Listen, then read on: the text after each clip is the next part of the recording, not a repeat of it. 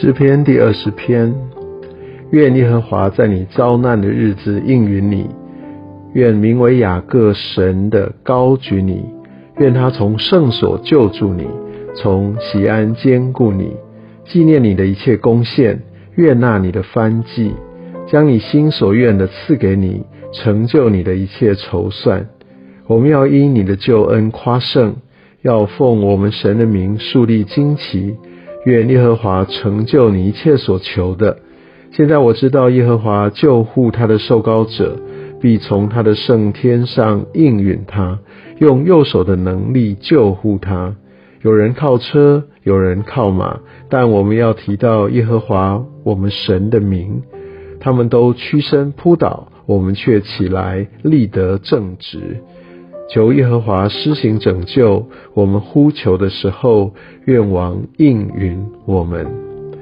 我们相信，在我们真正需要神的时候，当我们向他呼求，他必定保护我们，他必定高举我们。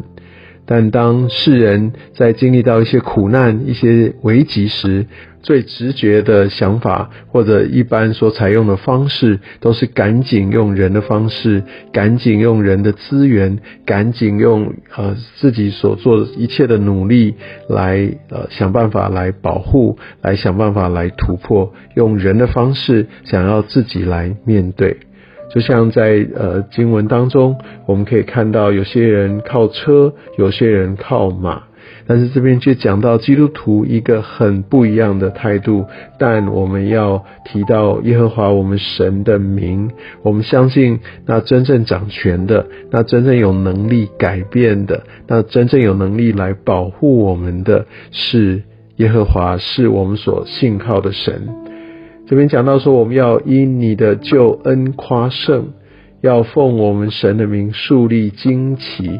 其实什么时候夸胜，什么时候树立旌旗，不是在得胜以后，而是在即使还没有得胜，甚至在居于下风之时，我们就已经选择来夸胜。因为我们知道，只要我们抓住了神，胜负已定。其实上帝他要用他的方式，而且在他的时间轴。其实我们不会用人的一个有限的一个观点来决定这件事情是不是一个最美好的一个带领过程跟结局。这些其实都是在上帝的手中。当我们愿意抓住神继续看下去的时候，当我们不断的经历呼求时，来呃我们的神来应允我们的时候，当我们可以知道，当我们遭难的时，我们的神高举我们的时，我们就可以真正明白，我们的神他真的是又真又活的神，我们真的可以来依靠他的救恩来夸胜。我们要奉神的名，在各处来设立这得胜的旌旗。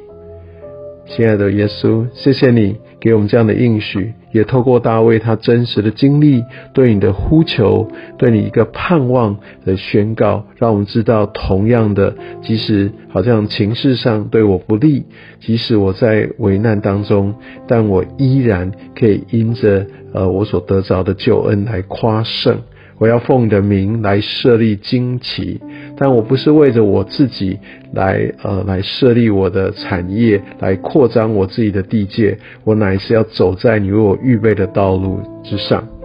是的，耶稣，谢谢你。当我向你呼求的时候，你总是垂听。求主你来带领我每一个脚步，按着你的心意而行。